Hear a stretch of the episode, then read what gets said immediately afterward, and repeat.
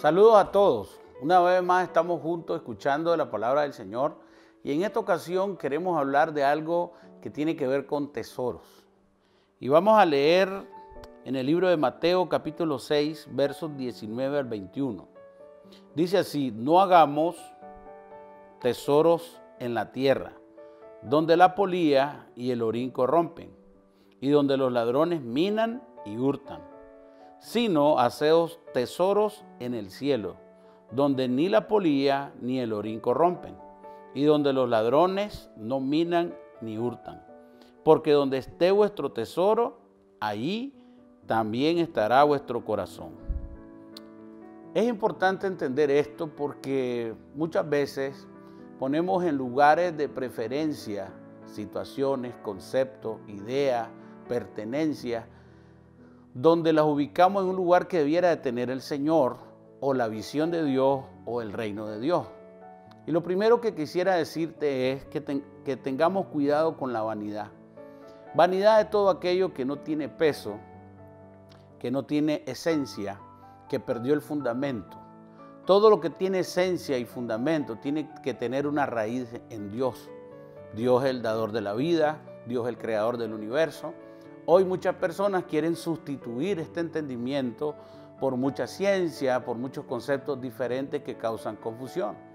Entonces las personas pueden establecer su vida en una vanidad, en un fundamento vano que puede destruirse ante cualquier circunstancia, ante una herida un accidente, una situación difícil, una frustración, una pérdida.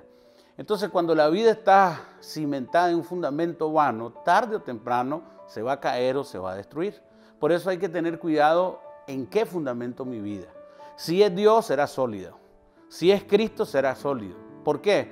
Porque la palabra de Dios no pasa nunca. Los cielos y la tierra pasan, mas su palabra nunca pasa. Eso quiere decir que es duradera, que es sólida y que produce fruto. Los tesoros que establecemos en la tierra con un fundamento fuera de Dios caducan. No tienen la capacidad de la eternidad. Solamente son eternos aquellas cosas que provienen de Dios. Tenemos vida eterna por Jesucristo. Cambia nuestro entorno, nuestra forma de concebir el mundo cuando empezamos a pensar desde un ámbito de eternidad. La eternidad tiene que ver con todo aquello que nosotros hacemos para agradar a Dios. Entonces, cuando mi vida se convierte o adquiere el propósito de agradar a Dios, estoy pensando en eternidad. ¿Por qué? Porque todo lo que yo haga en esta dimensión de vida va a tener un eco en la eternidad cuando lo hago para adorar y para agradar al Señor. Entonces, todo aquello fundamento que el mundo ofrece, que la sociedad que está cayendo en un desenfreno, está cayendo en una desvalorización de los principios correctos, todo lo que puedan ofrecer desde su origen no va a tener un fundamento que prevalezca.